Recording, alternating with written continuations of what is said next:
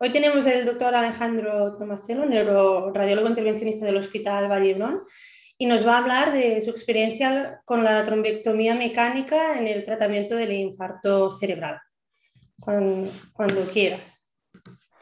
Perfecto. Eh, muchas gracias por la invitación. Encantado de estar aquí y compartir este momento con vosotros. Haré un repaso un poco histórico de la trombectomía, lo que hacemos actualmente y un poco hacia dónde vamos, ¿vale?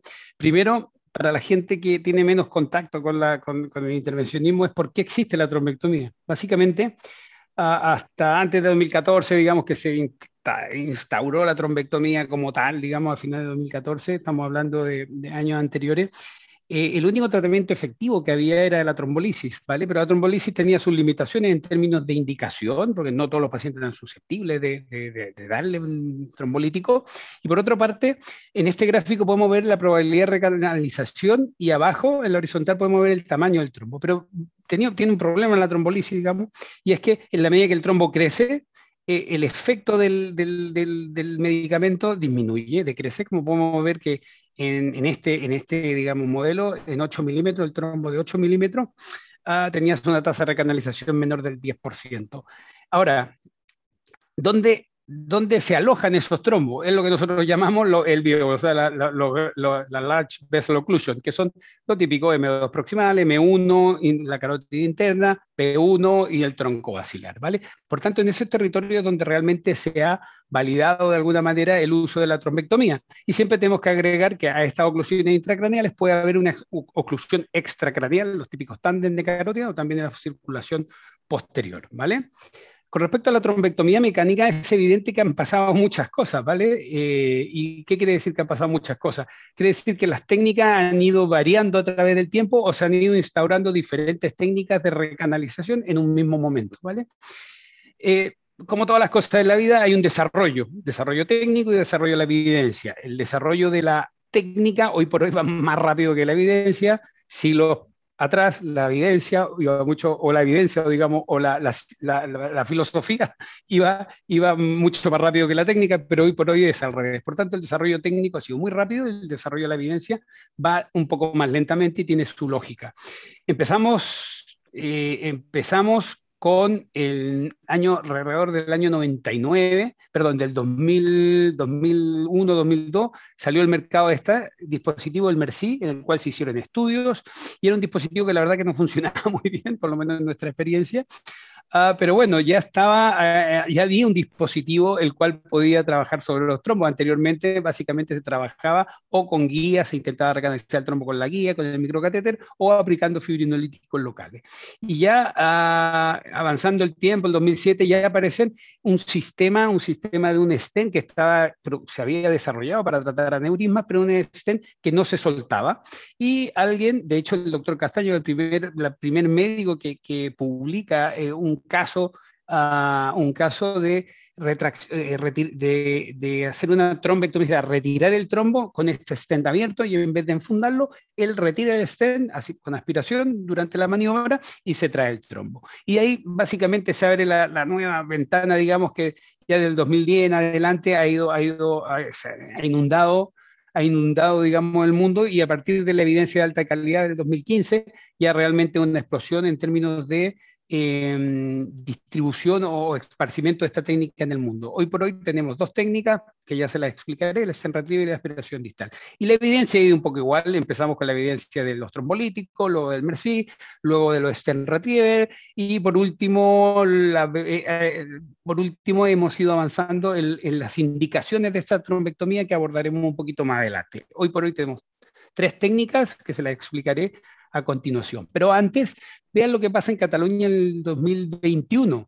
Se han activado 3.300 códigos de los cuales 2.000 han sido ITU isquémicos, y vean, un 32% ha recibido trombolisis y un 24% trombectomía mecánica. Estamos hablando del 21. Y fíjense que en la vía de cómo se divide la trombectomía en rescates y en primarios. Primarios son pacientes que no han podido recibir eh, trombolítico y rescates son básicamente, digamos, sería eh, trombolisis más el se llama rescate porque en algún momento eh, había que esperar si había o no efecto del trombolítico.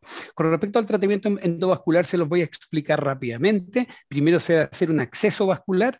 El acceso vascular depende de muchas cosas, no solamente de la experiencia del operario, sino también depende del tipo de arcos que tenga el paciente, de dónde estén alojados los trombos o también de las características físicas del paciente.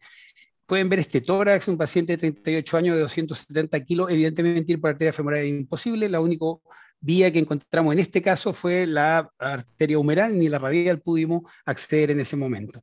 Como digo, los accesos vasculares básicamente son tres, femoral, carotidio, radial, también podríamos utilizar la arteria humeral o braquial y también accesos ulnares, pero los tres primeros que he dicho son los que inundan, digamos, hoy por hoy el tratamiento, femoral específicamente, radial en segunda opción y carotidio también puede ocurrir.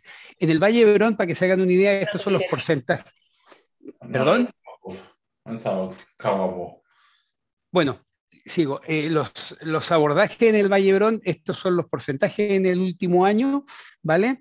Eh, y estos datos que están aquí son de los últimos cuatro años, 1033 trombectomías más o menos, creo que son cuatro años, en el cual el tiempo de procedimiento total ha sido de 41 minutos. Y los abordajes han sido los siguientes, como pueden ver, femoral principalmente, cerca un 70%, y luego radial, eh, este año digo, porque anteriormente hacíamos muchísimo radial, muchísima menos radial, cerca de un 30%. El abordaje carotidio también en algunos casos lo utilizamos, tal manera de eh, poder llegar a la oclusión si es que no tenemos otras vías de abordaje. Luego se ha de cateterizar los troncos supraórticos, que es una maniobra compleja que pueden ver como un catéter gira en la aorta y va por los troncos supraórticos. Esta es una parte importante, se requiere cierta pericia para poder abordar todos los casos. Pensar que alrededor del 20, 25% de los pacientes tienen más de 80 años, por tanto, eh, y con elongación, con hipertensión, y hay que entender que la cateterización no es, no es fácil más si los pacientes se mueven, ya saben que la mayoría de los pacientes nosotros los tratamos con sedación consciente. Luego, el diagnóstico en el tratamiento endovascular se debe hacer, vemos la colateralidad, que a veces nos ayuda a tomar decisiones, no obstante tenemos la perfusión, que nos puede ayudar, muchas veces tenemos perfusión, o en algunos centros también hacen un, CTA en tres fases, ¿vale? Luego hacemos el diagnóstico del nivel de la oclusión, lo típico es M1 o una T carotidia, aquí están ambas fotos. Eh, siempre intentamos ver la, forma de los trombos, tal manera de, hacernos una idea. También podemos ver ramas más distales, como pudiera ser un M2, y también los tándem, eh, eh, diagnosticamos qué pasa en la carótida, está ocluida, no está ocluida, o las arterias vertebrales, y si es una lesión eventualmente estenosante o, que ocluye la arteria que es aterosclerótica o tiene una disección, intentamos hacer ese diagnóstico, no siempre es fácil. Con respecto a la trombectomía, básicamente hay dos técnicas que comenzaron relativamente juntos, el stent retriever más aspiración proximal, que ahora se las enseñaré, o la técnica DAP, que la técnica DAP básicamente es aspiración y si es aspiración directa ah, en uno, dos o tres espacios, los que tú creas conveniente, no te funciona, haces el, salto hacia otra técnica que eventualmente es Zen Retriever. Pero básicamente están el Zen Retriever y la aspiración, y la aspiración directa eh, sobre el trombo. Y luego nace una técnica que se llama solumbra, que venía de soliter más eh, penumbra, que era una cátedra de aspiración, o técnica combinada, que es combinar ambas técnicas, ¿vale? con respecto a las técnicas hay más, pero estas serían las tres principales. Con respecto al auto, a los stent retriever, en el fondo son stent autoexpandibles, o sea, tú lo, viene, los cargas sobre un microcatéter, cuando llega a, la, localización del trombo los abres, estos tienen baja cobertura metálica y están unidos a un pusher, que no son liberables.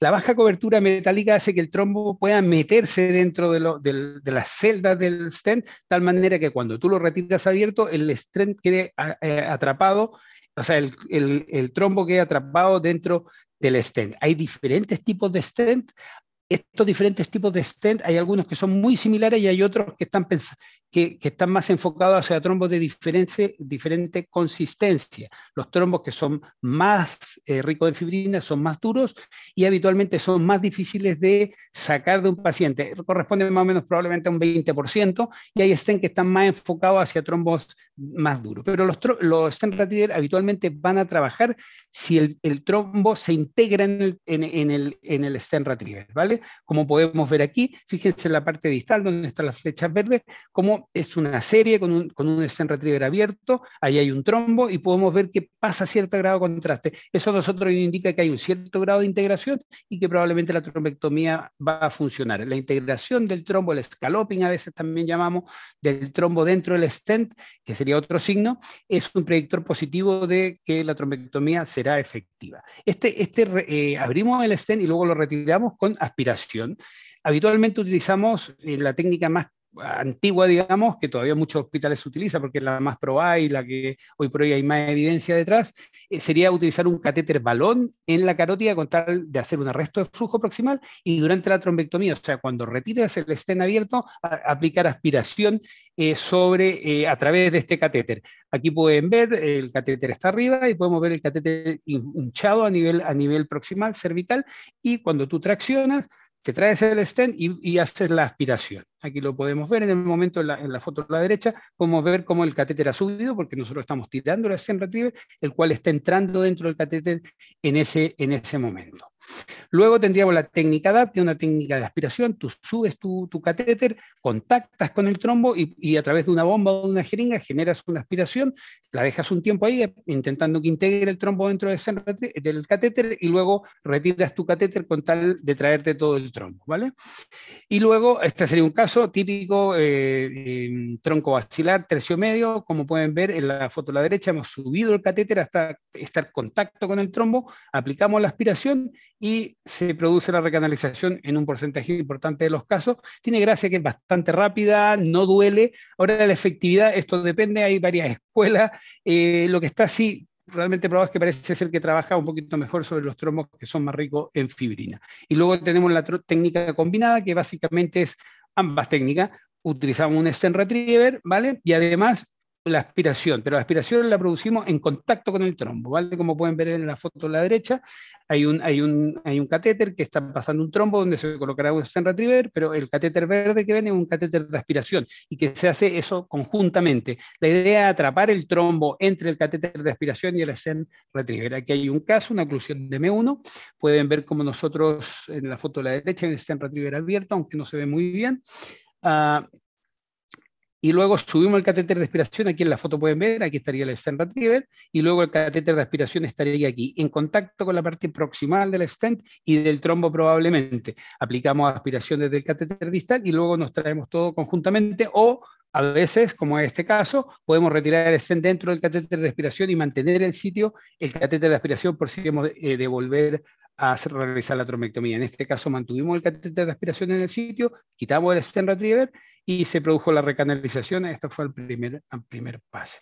Luego, si me preguntan, podemos hablar de en qué caso y, cuál es la utilización de cada una de esas técnicas, y hay más, hay más para vasos distales, pero estas serían las tres principales.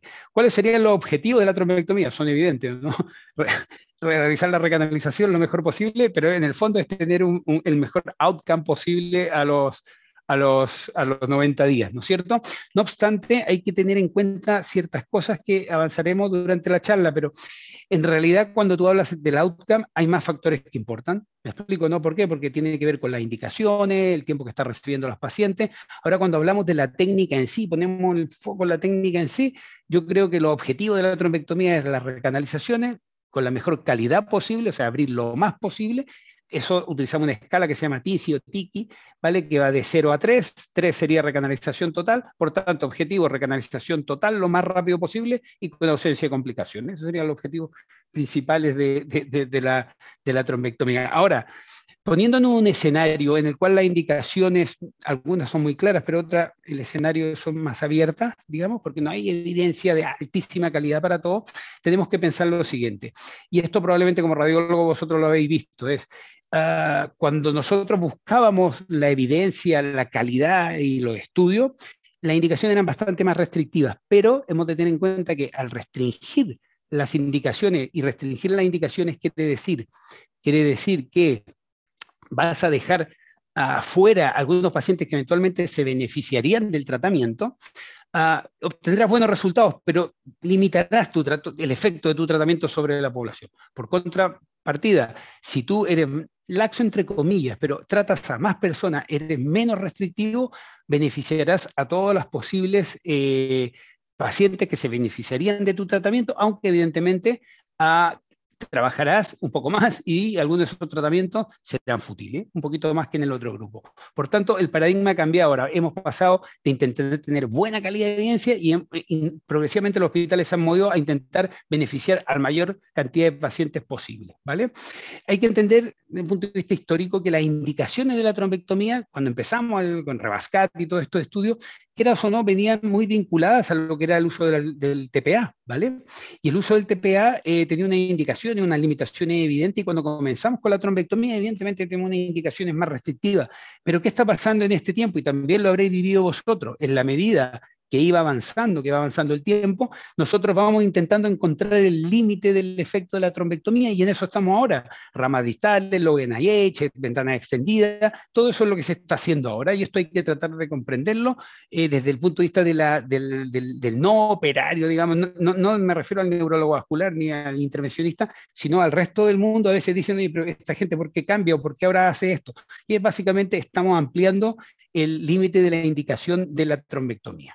En el 2015, a comienzos, a finales de 2014, aparecen estos uh, cinco grandes estudios eh, publicados en el New England, Rebascat en Cataluña, eso lo sabéis, la, mayoría de la gente lo sabe, eh, los cuales aportaron la evidencia de mayor calidad frente a la trombectomía y esto es lo que genera como la base para poder desarrollar todo lo que estamos haciendo hoy por hoy. El, Hermes es un grupo en el cual se analizan estos cinco estudios, un metaanálisis, ¿vale? Y lo increíble del, primer eh, paper que publicó el grupo Hermes es cómo podemos ver que el efecto de la trombectomía en los diferentes grupos, ya sea de edad, de aspecto, de TPA o no, de la localización, siempre es en favor de la trombectomía. No necesariamente estadísticamente necesario, pero es muy, muy potente el efecto de la trombectomía. Y esto explica, por ejemplo, que tratemos pacientes de mayores, mayores de 80 años y explica muchas cosas de los cuales en ese momento, aunque no se pudo probar, apunta que iba hacia allí, ¿vale? Probablemente porque faltaba N o por lo que fuese, pero apunta que se vaya allí y ahora estamos viendo un, un proceso en el cual la trombectomía está intentando encontrar este límite. Evidentemente, tenemos una guidelines, la guidelines ya saben, trabajan con la calidad de la evidencia, la fuerza de las recomendaciones y evidentemente nosotros también tenemos nuestras guidelines y la fuerza de recomendaciones ya saben, es algo tiene que ver con el beneficio o el daño de la recomendación, ¿vale? Y también la calidad de la evidencia de los estudios que hay detrás. Lo máximo sería, ya saben, un metaanálisis de estudios randomizados, aleatorizados de alta calidad, ¿vale? Y esto es lo que tenemos con Hermes y esto es lo que tenemos en la indicación de trombectomía, máxima calidad, 1 a.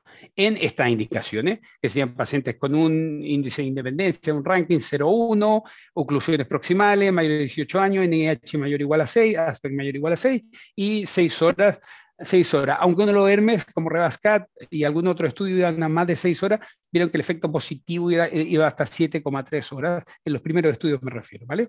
Entonces, estas serían las indicaciones de alta calidad, pero no se olviden de ese estudio Hermes, en el cual en otra área demuestra que un efecto positivo no estadísticamente significativo, ¿vale? Por tanto, eso es lo que estamos estudiando y es lo que estamos viviendo en el día a día hoy por hoy. Un buen ejemplo es que el Diffuse 3 y el DON tienen una recomendación de alta calidad máxima de, en tratamientos de 6 a 16 horas y 16 a 24 un poco menos, porque hay solamente un estudio, pero ya vieron un efecto de la trombectomía en este grupo de pacientes entre 6 y 24 horas. Por tanto, hoy por hoy, en base a los criterios de inclusión, es una indicación, ¿vale? Esto también está cambiando porque los criterios de inclusión en este grupo horario también de a poco iríamos flexibilizándolo y ya lo verán. Y hay otra cosa importante, la tan extendida que hemos de entender. La gran información no es solamente de la trombectomía, la gran información que aporta es que pacientes eh, pacientes que estaban aguantando las seis horas terminan por caer en un gran porcentaje de pacientes, eh, terminan no yendo bien. Por tanto, eh, hemos de entender que a veces pacientes que están eh, compensando no, no, quiere decir que vayan a compensar en, en, tiempos más extendidos. ¿vale? vamos a ver rápidamente algunas indicaciones como M2, la indicación es de menor calidad, ya lo ven, ¿no? Un 2B, ¿vale? Entonces, ¿qué sabemos de, ramas distales como M2? Sabemos que en el Hermes lo mismo, hubo un efecto positivo, pero no fue estadísticamente positivo. Cuando se analizan diferentes estudios, en todos pasa más o menos lo mismo. Por ejemplo, en este se hizo un metaanálisis de Swift, Star, Diffuse 2 y el MS3, que es un estudio más antiguo, y vieron que en diferentes, con diferentes, digamos, outcomes, eh, outcome funcional, hemorragia, y siempre va en favor de M2, no siempre fue estadísticamente significativo, pero parece que la trombectomía tiene un efecto sobre las ramas distales, pero evidentemente, ramas distales, M2 proximal no tanto, pero M2 distales, eh, son vasos más frágiles, no están tan fijos como M1, nuestros dispositivos, la gran mayoría estaban eh, se habían desarrollado para vasos más grandes, por tanto, desde el punto de vista técnico es un poco más, eh, digamos, un poco más difícil, y también con los años hemos ido aprendiendo y ahora trabajamos mejor que hace tres años atrás, ¿vale? Y eso es importante de entender. ¿Qué es lo que yo pienso? En el fondo tenemos que ser tenemos que ser, hasta que no tengamos la super evidencia de súper alta calidad, tenemos que ser pragmáticos. La localización tal vez no importa tanto, lo que importa es cuál es la elocuencia de lo que está, de lo que, de, de esa rama ocluida, y eso es lo que nos va a indicar si debemos ir o no. Evidentemente, ramas muy complejas, que desde el, punto de vista, técnico crea el operario que no puede ir, es una cosa, pero a priori yo creo que hay que ser bastante pragmático. Básicamente ver elocuencia de los territorios y valorar si se ha de ir o no se ha de ir. ¿Vale? Con respecto a nosotros, hace un tiempo atrás, Alan eh, Flores hizo un estudio sobre las oclusiones distales en el Valle Brón y básicamente lo que vinimos a ver fue que en estaba justificado ir una rama eh, a una rama distal si el NIH era mayor de 8, ¿vale? Veíamos un efecto en salud si el NIH era mayor de 8, pero esto hay varios estudios similares, aquí pueden ver otro estudio NIH 13, otro 16,8, Todavía falta un poco de información respecto a eso, pero hoy por hoy lo que sí sabemos, vuelvo a insistir, yo creo que tiene que ver con, hay que tener una aproximación más, digamos, pragmática, no es tanto el nivel de oclusión, sino el, el, el, el deterioro clínico o los síntomas son los que te van a orientar a si debes ir o, no. Más indicaciones de estas, digamos que son más límites, NIH menores de 6, eh, se llama low NIH o síntomas moderados, o aspect bajos. Va muy rápidamente sobre eso. Eh, sobre el NIH bajo, fíjense en el NIH bajo. En el NIH bajo ocurre un poco lo mismo. Sigue yendo en favor el meta, en el metaanálisis Hermes de estos cinco estudios en favor de la trombectomía, pero no es estadísticamente significativo. Pero cuando podemos ver, fíjense el baseline que hay, eh, que sería la línea de abajo, que sería NIH, y el, el, ranking en la vertical.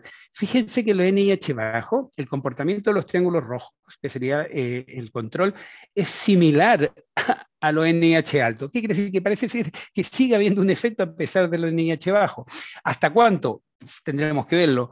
Eh, evidentemente, tendremos que terminar de definir esto, ¿vale? Hay gente que plantea, bueno, tal vez podríamos hacer, podríamos estresar, viene un paciente con una oclusión de gran vaso ocluido, bueno, eh, pongamos a prueba las colaterales. Hoy por hoy no lo sabemos, pero sí sabemos algunas cosas. Por ejemplo, en este estudio, que es un grupo de NIH bajos, menores de menor o igual a 5, fíjense en, el, en, el, cuadrado este de la derecha, fíjense en los pacientes no trombolizados y en los pacientes trombolizados. Fíjense que en los pacientes trombolizados el NIH disminuyó en el 80% y solamente aumentó en un 15%. Fíjense en ese mismo grupo en los pacientes que no recibieron tratamiento, solamente en un 36% disminuyó el NIH y aumentó en un 41%. Parece que orienta que por lo menos algún subgrupo de, esto, de este NIH bajo se ve, se ve, digamos, favorecido por el tratamiento. Y este otro interesante, otro estudio en el cual básicamente vieron las fluctuaciones neurológicas de los pacientes, ¿vale? Y dividieron en pacientes que no fluctuaron, en pacientes que fluctuaron dos puntos, en pacientes que fluctuaron eh, cuatro puntos o más. Y sería eh, severe eh, Early Neurological Deterioration, se llama ¿vale? ¿Y qué vieron en esto? Que en el grupo, en el grupo que no fluctuaba menos de un 30% tenían una oclusión de gran vaso. Ahora, en los pacientes que la fluctuación era mayor, un 75% tenía un gran vaso ocluido. Por tanto, low NIH en gran vaso estamos hablando, no estamos hablando en vaso pequeño, estamos hablando en M1, estamos lo, que llamamos el large vessel occlusion.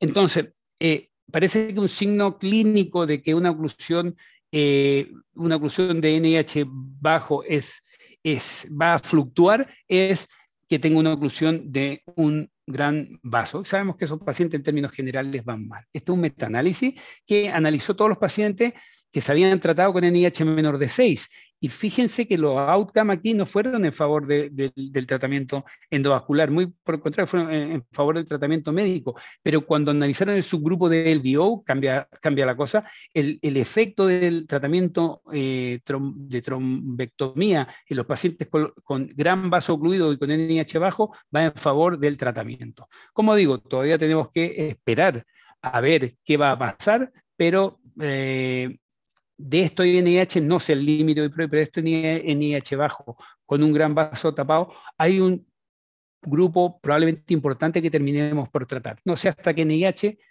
todavía tenemos que investigar o saber más sobre, sobre este tema. Con respecto a los low aspect, esta es una, una, diapositiva del mar que muy buena y me gusta, es, uh, imagínate, nosotros estamos en la casa y te llevan a las 4 de la mañana y te dicen un paciente con aspect 4. La pregunta es, ¿hemos de ir o no hemos de ir? ¿Vale?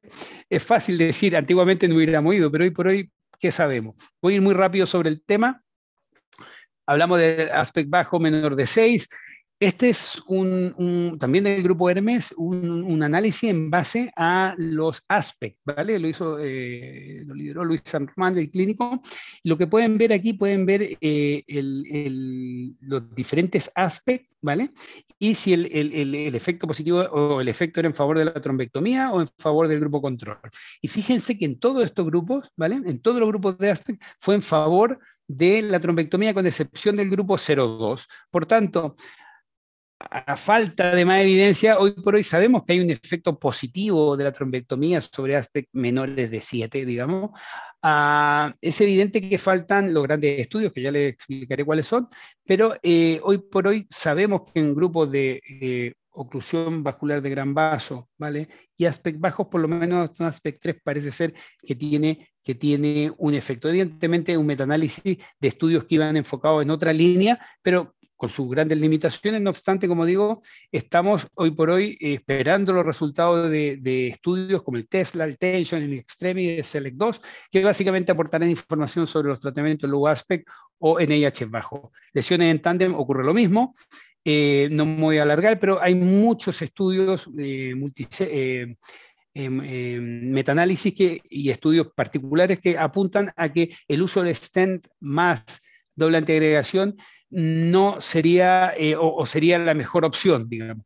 Evidentemente hay que entender que la mayoría de los pacientes que reciben nuestros hospitales tienen un aspecto bueno, ¿vale? Por tanto, en ese grupo de pacientes probablemente la mejor estrategia sea estentar la carótida y, eh, em, digamos, y antiagregarlo. No obstante, todavía queda el grupo de low aspect, cuál es el mejor tratamiento, cómo vamos a manejar la, la antiagregación, todavía falta eh, definir esta estrategia. Y para terminar, le hablaré un poquito del directo a sala. Eh, este es un estudio que acaba de ser eh, presentado prontamente saldrá publicado. por, básicamente un estudio que es la unidad de ictus del hospital, evidentemente con la participación nuestra, el Manu y Mark básicamente lideraron el estudio y bueno, básicamente es, hicieron basado en la experiencia que teníamos de la, de la unidad, plantearon un, un, estudio randomizado. ¿Y cuál era esa experiencia? La experiencia era que en nuestro hospital nosotros trabajábamos con tres flujos intrahospitalarios, pacientes que iban directo a emergencia, directo al TAC, de la ambulancia al TAC, o pacientes que iban de la ambulancia a la sala de angio, que eso empezamos a hacer yo creo que el 2016 o por ahí, a finales de 2015, ¿vale? Evidentemente los pacientes que enviábamos hacia el TAC eran prácticamente todos los pacientes, los que van a, que de la ambulancia pasan a emergencia solamente eran los pacientes que teníamos que estabilizar, o básicamente son muy pocos, casi todos van al TAC, y pacientes con sospecha clínica de gran vaso ocluido directamente a la sala, ¿vale? Y evidentemente tenía que estar disponible. Y si, se hicieron hay, a lo menos dos papers que eh, eh, recogen esa experiencia, voy rápidamente para no pasarme en el tiempo, y lo que vimos que reducíamos los tiempos de intrahospitalario de door to groin, o sea, de la puerta de, la urgencia hasta la punción de la ingle, de 70 minutos en el grupo que iban al TAC eh, o pasaban por urgencia, contra 16 minutos. ¿Vale? Contra 16 minutos y eso tenía un efecto en salud importante, ¿vale? En este caso lo podemos ver. Uh, los directos a sala tuvieron un 41% frente a un ranking bueno a 90 días frente a un 28% los pacientes que no fueron a, a, digamos no fueron directos a sala. Hay más explicaciones, no solamente el tiempo obviamente, que lo podemos conversar después. Básicamente cosas que tenemos que tener en cuenta es que para enviar directo a sala, hay unos hechos que, tienen que, que, nos permitieron o, permiten eh, justificar ese directo a sala. Primero, hay escalas que predicen, escalas clínicas que predicen con una buena sensibilidad y especificidad, no, no tanto, pero hay, hay, una, valores clínicos que en base a SCORE nos pueden orientar a soluciones de gran vaso, ¿vale? Eso es lo primero y que han demostrado ser efectivas. Nosotros usamos la escala RACE, este, que básicamente la Natalia, pero de la OSTA neuróloga, eh, desarrolló conjuntamente con, el equipo de, de, Y luego, otros factores importantes. Fíjense en el, en el gráfico de la izquierda, fíjense que aquí tenemos los TAC que nosotros realizábamos en, básicamente en Lleida, ¿vale? Eh, lo, ¿Qué es lo que sabíamos? Que si un paciente en Lleida tiene un aspect 10, la posibilidad que cuando llegara a Barcelona tuviera un aspect bajo era menos del 4%, ¿vale?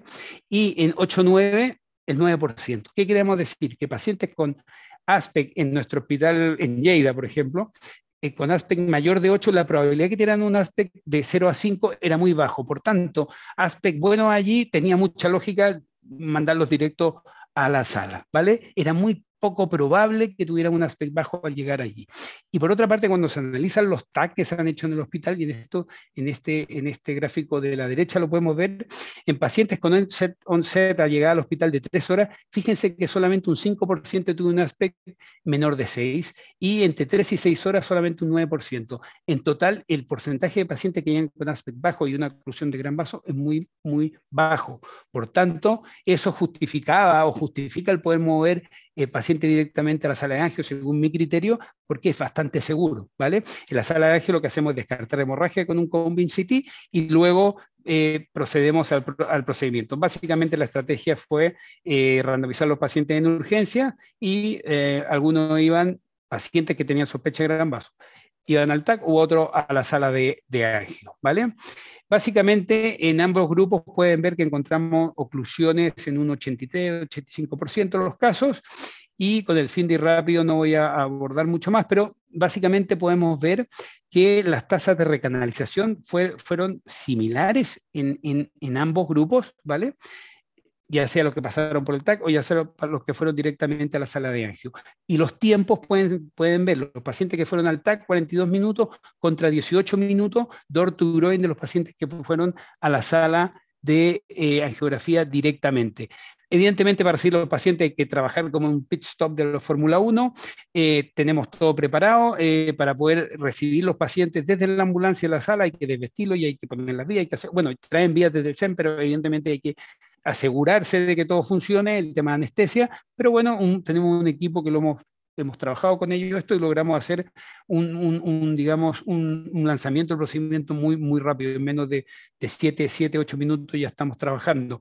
Y este fue el efecto en salud, que lo podemos comentar ahora las preguntas. El efecto en salud ya pueden ver, el ranking de 0 a 2 fue cerca de más de un 40% y en el, y en el otro grupo un, cerca del 30%. Por tanto, hay un efecto en salud que podemos comentar ahora, pero básicamente es el tiempo que tú reduces, también de alguna medida podemos pensar que la sobreselección que produce la imagen termina afectando tal vez de alguna medida los outcomes porque selecciona pacientes, ¿vale?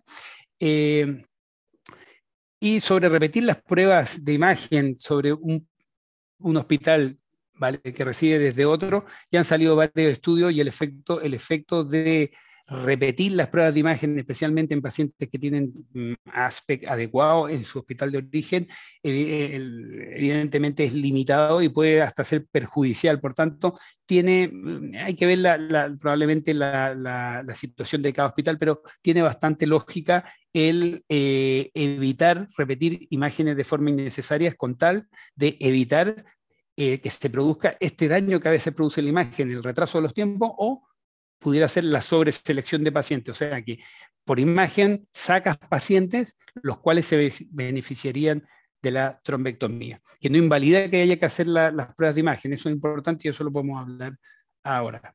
Eso, muchas gracias y eh, quedo eh, pendiente de las preguntas.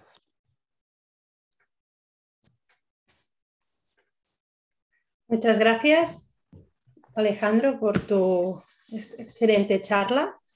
La verdad es muy interesante la evolución que ha ido siguiendo ¿no? la, la trombectomía. Vamos a hacer unas preguntas. A ver si las encuentro. Muy bien. El doctor Pedraza tiene varias preguntas y nos comenta, bueno, lo que está escrito de las diferentes oclusiones, sobre todo en M2, que hay subgrupos, ¿no? Y pregunta, ¿cuál es tu recomendación sobre el manejo de los diferentes tipos de oclusiones de M2, o sea, la división superior e inferior? Técnicamente. Bueno, sí, básicamente vuelvo a insistir, es difícil porque también depende de la experiencia de los operarios, ¿vale? Eh, la división posterior suele ser más fácil de tratar porque suele ser más grande y suele ser más recta, ¿vale? La división anterior suele ser un poco más compleja porque va en curva y porque suele ser más pequeña, ¿vale? Eh, por tanto, eh, yo creo que aquí siempre hay que poner como un gráfico, riesgo y beneficio, y hay que jugar en ese, en, ese, en, ese, en ese gráfico. No hay una respuesta única, tiene que ver también con la experiencia del operario, ¿vale? Cuando tú llevas, no sé, 30 años, 20 años trabajando, evidentemente tu experiencia es mayor de alguien que está empezando y probablemente eres capaz de, de, de, hacer tratamientos con garantías que tal vez una persona que empieza no. Sobre las técnicas se están eh, se están, digamos, asentando ciertas técnicas, no única, una única técnica para ir a ramas distales, pero sí se están asentando ciertas técnicas que básicamente tiene que ver con eh, limitar los riesgos del abordaje, digamos, de llegar a ese punto que no sea de riesgo y luego limitar el riesgo cuando tú generas la trombectomía, la tracción de estos vasos puede producir daño, ¿vale? Por tanto, hay unas técnicas, hay una técnica que se llama mini pinning o es como un trapping, yo creo que un poco técnico, también de aspiración de, de ramas distales también podría ser otra opción y cada centro de alguna manera va desarrollando esa técnica específica, ¿vale? Muy bien, otra pregunta sobre la inteligencia artificial en el manejo del ictus. En tu experiencia, ¿estas herramientas son fiables en la valoración de la presencia de penumbra y para sugerir el manejo terapéutico de los pacientes con infarto? Yo, creo que, desde el punto de vista, la inteligencia artificial hoy por hoy eh, se ha de entender dentro del proceso, acelera los procesos, es una información que, eh, eh, que la tenemos disponible mucha cantidad de gente en el mismo momento, muy rápido, no varía, no sé cómo explicarlo, es, es excelente. No obstante, hoy por hoy requiere que se, se, se valide eso y evidentemente uh, el, el, rol del radiólogo, como lo veo yo, yo creo que de alguna manera tiene que haber una validación de eso y por otra parte tiene que haber una lectura de calidad porque no solamente importa la perfusión y, validar que esté bien, sino importa muchas otras más cosas que la inteligencia artificial hoy por hoy no da. Por tanto, yo creo que el mejor escenario es trabajar con la inteligencia artificial y con los radiólogos siendo que radiología aporte la calidad, la validación y la calidad, ¿vale? Y que puede ocurrir en diferentes tiempos, ¿no? Tú tienes una oclusión en M1, un, un, aspect bueno, un área de mismatch muy grande en inteligencia artificial, bueno, ya te puedes ir moviendo, pero tiene que haber una lectura de, una lectura, validación y de calidad que te diga, hay disección, no hay disección, hay, hay comunicante, bueno, hay muchas variables que pueden existir aquí, por lo tanto, sí, la respuesta es, yo creo que la inteligencia artificial aporta muchísimo y eh, debe trabajar en línea con los radiólogos. Y vuelvo a insistir lo que he dicho siempre, el mal uso de estas técnicas no es culpa de la técnica o de la, de aplicación. Hay mal uso que se pueden dar, eh, pero no, no, creo que eso valide o invalide la, la, técnica como sí. Por tanto, eh, bien utilizado y entendiéndola correctamente, mm, por supuesto que es, que es útil. Vale, otra pregunta que más o menos has comentado es el manejo directo del paciente a la sala de angio. En los angiógrafos actuales hay sistemas de, de TC que pueden realizar TC basal, angiotac y también perfusión. En tu experiencia, el TC multimodal gen generado en la sala de angio es igual de fiable que el que realizamos en la sala de TAC? Uh, no, no, de hecho, de hecho, hoy por hoy la, perfusión que se hace en las salas de angio varía dependiendo de la, de la, marca de la máquina, digamos. Uh, yo creo que uh, no, lo conozco, pero conozco porque he, visto la máquina. Por ejemplo, Siemens ahora tiene una que pues, también trabaja con el Rapid, pero hoy por hoy no están validados los puntos de corte, o sea, no, no, se puede trabajar basado en la evidencia con esa perfusión, ¿vale? Eso, eso está claro. ¿El futuro cuál será? No lo sé, ya lo veremos. Lo que sí sé es que todas las compañías han trabajado en el desarrollo del Combin CT que sea de mayor calidad, tal manera de tener con una gran fiabilidad la capacidad de descartar hemorragia y ver, y ver que el cerebro no tenga básicamente sangrado, ¿vale? Para leer Aspect yo creo que la tecnología falta, aunque han mejorado muchísimo. Eh, Philips tiene el Butterfly, Siemens tiene otras técnicas que básicamente son adquisiciones de alta calidad, pero sabiendo que por lo menos en la realidad en Cataluña, sabiendo que la gran mayoría de los pacientes que recibimos nosotros tienen buenos aspectos, que sabiendo que desde el punto de vista clínico nosotros vamos a tener una oclusión vascular por esta escala, por los scores, con una alta posibilidad en mover un paciente de esas características, alta sospecha clínica, ¿vale? Y moverlo directamente a la sala, descartar hemorragia, Luego, si tú asumes, si tú asumes que probablemente en un 15% de esos pacientes que mueven a la sala o va a tener hemorragia o no va a tener una oclusión tratable, es, una opción porque hay un efecto en salud y ese efecto en salud, vuelvo a explicarlo, tiene que ver con el tiempo, ahorras unos 30 minutos al paciente eh, de, de door to groin y por otra parte, ahorras hoy por hoy o le evitas esa que todavía ocurre, probablemente esa sobreselección que ocurre en pacientes que pasan por radiología. Vale, o sea, que básicamente lo usáis como tag simple para descartar hemorragia, ¿no? ¿Entiendes? En paciente con alta sospecha. Vale, gracias. Otra, otra pregunta, el doctor Piedraza comenta que has comentado que hay una técnica de tratamiento que es, que es menos dolorosa que la otra. Entonces, en tu experiencia, ¿siempre hay que realizar trombectomías con sedación con un anestesista o hay algún caso en que no lo hagas? La, la, la, la, trombectomía, como así, desde el momento que traccionan los vasos, duele y duele mucho. Lo, con el stent con técnicas mecánicas duele más que con la aspiración. Eh, eh, evidentemente por, por, por, porque hacen menos daño y traccionas menos, ¿vale? Ah, ahora, eh, la, la, necesidad de sedación, anestesia, en verdad no está tan justificada por el dolor porque son momentos muy transitorio, sino está, básicamente se basa en el movimiento del paciente, ¿vale?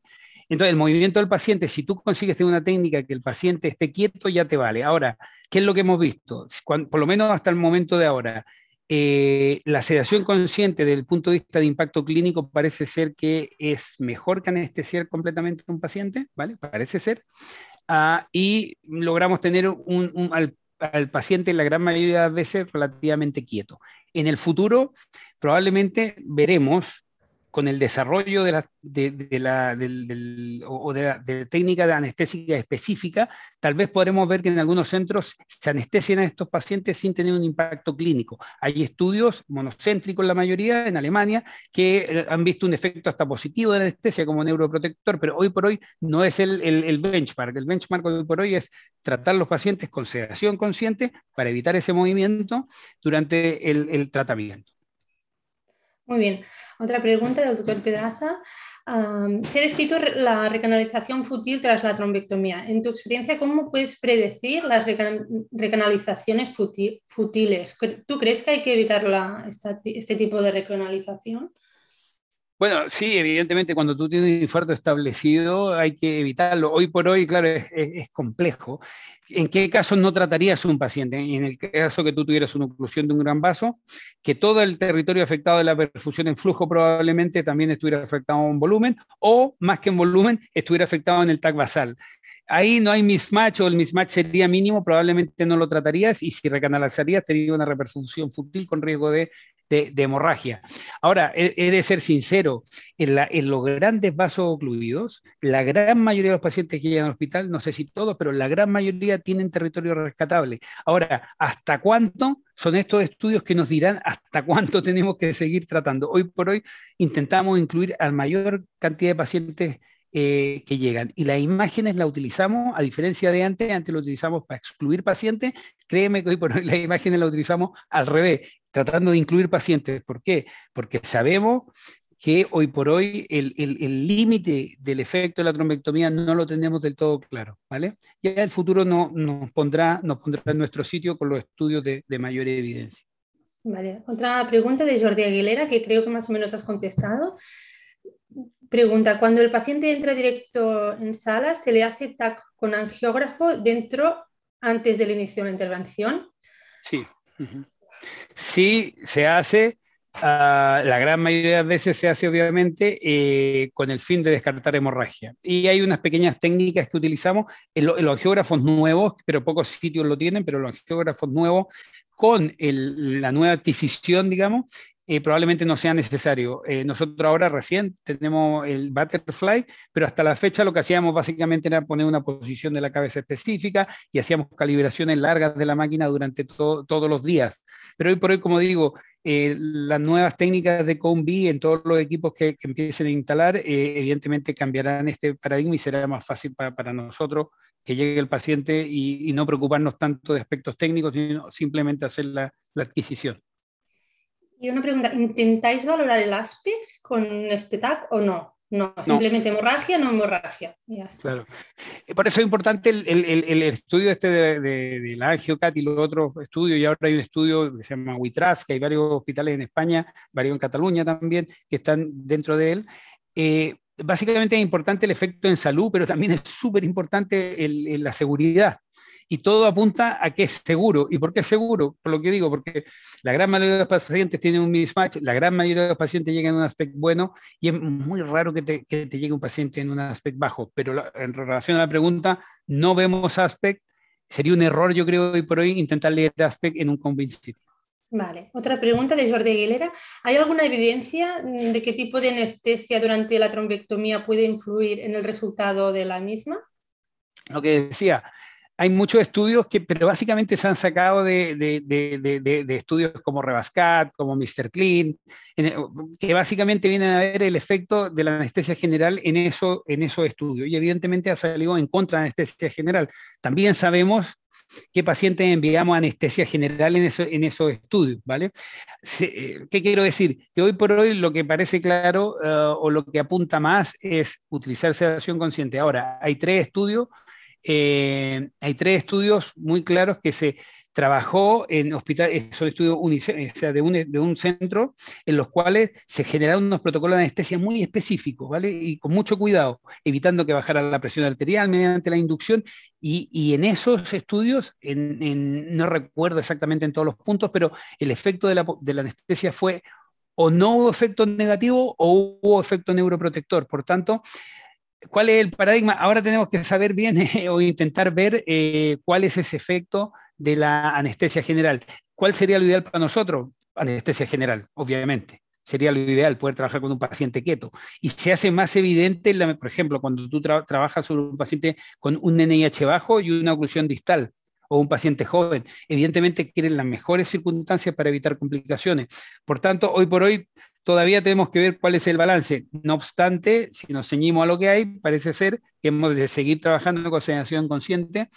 Ya veremos en el futuro. Hay, también hay estudios que están en, marcha eh, un poco para eh, resolver esta duda. Muy bien. Y el doctor Ramiro pregunta si nos puedes explicar brevemente tu experiencia en la trombectomía en pacientes pediátricos. Pacientes pediátricos, eh, nosotros evidentemente somos un centro de referencia en pacientes pediátricos, ¿vale? No obstante, los tratamientos que se hacen en pediatría, piensa que eso puede ser llegar a ser tres o cuatro al año, de los cuales hay un porcentaje de niños que son la gran, no la gran mayoría, pero la mitad son, eh, tú los tratas como si fuesen un paciente grande. Ahora, pacientes de meses que hemos tenido, yo te diría que son uno o dos al año. Hoy por hoy no hay, mm, trabajamos con dispositivos que son de pacientes más grandes, me explico, ¿no?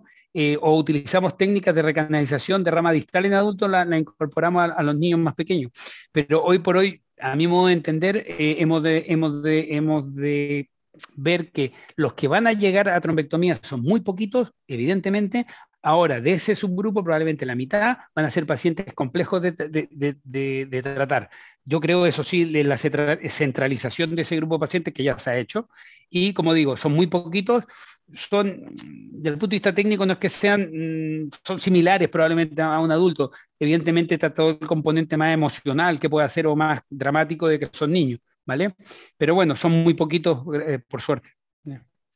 Vale. Bueno, pues muchas gracias Alejandro por tu excelente presentación y conocimiento. Paso al, paso al doctor Pedraza para que concluya la sesión. Muchas gracias.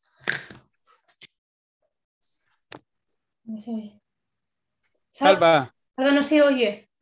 Sí, eh, gracias Gemma por su, por tu moderación perfecta y Alejandro, ha sido magistral tu presentación. Y yo, si tuviera que para hacer un resumen para la audiencia, hemos aprendido cambio y prudencia. Nos has dicho, hombre, hay un cambio en los tratamientos. Oye, la anestesia quizás hay opciones. Oye, NIH bajo, seamos prudentes. Aspect bajo, hombre, no excluyamos a algún paciente. La perfusión, hombre, tened cuidado porque no todo a balancear con el aspect. Y después al final has dicho, hombre, quizás hay que valorar hacer directamente la sala de angio. Por lo tanto, nos has dicho que vamos avanzando, que vamos cambiando. Nos has dicho que hay papers nuevos que saldrán. O sea, que seguro que tenemos que contar contigo de aquí a un tiempo para que nos vuelvas a decir todos estos retos como van. otro. O sea, que, otro. O sea, que da gusto como, como un tren en marcha a toda velocidad. O sea, no paramos. ¿eh? O sea que, sí. muy bien. Eh, no sé si tienes alguna pregunta, eh, comentario final para la audiencia.